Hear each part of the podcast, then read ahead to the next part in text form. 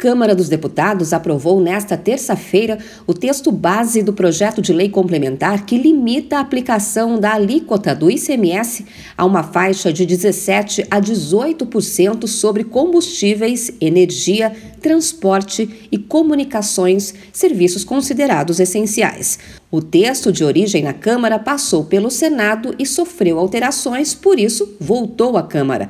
Agora o projeto vai à sanção do presidente Jair Bolsonaro.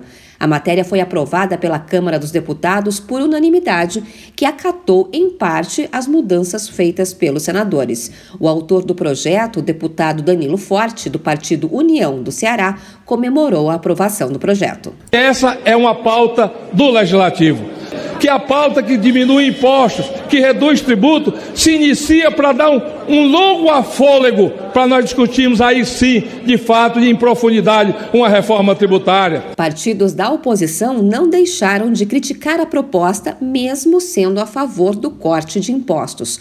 Os oposicionistas não concordaram com o argumento de que o projeto é a melhor saída para reduzir o preço dos combustíveis. Segundo o deputado Rogério Correia, do PT de Minas Gerais, o impacto será mínimo no bolso do consumidor.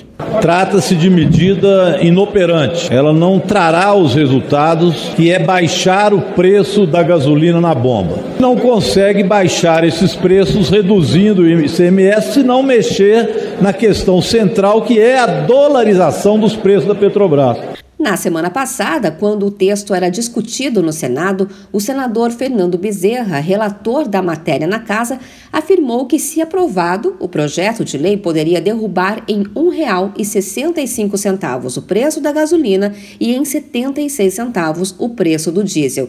Mas ele destacou que os preços poderiam apenas não subir muito mais, a depender do cenário internacional que influencia no preço do barril do petróleo e na valorização do dólar frente ao real. O projeto de lei aprovado diminui a arrecadação dos entes federativos. A Confederação Nacional dos Municípios calculou um impacto anual de 60 bilhões de reais. Já o Comitê Nacional de Secretários de Fazenda dos Estados e do Distrito Federal estima a perda de arrecadação em 80 bilhões de reais. Mas a consultoria do Senado calculou valor menor, cerca de 50 bilhões de reais. Até 31 de dezembro deste ano, o governo federal vai compensar a perda de receita por meio de descontos em parcelas de dívidas refinanciadas junto à União. Mas essa compensação só será dada quando a perda do Estado superar 5%. De São Paulo, Luciane Yuri.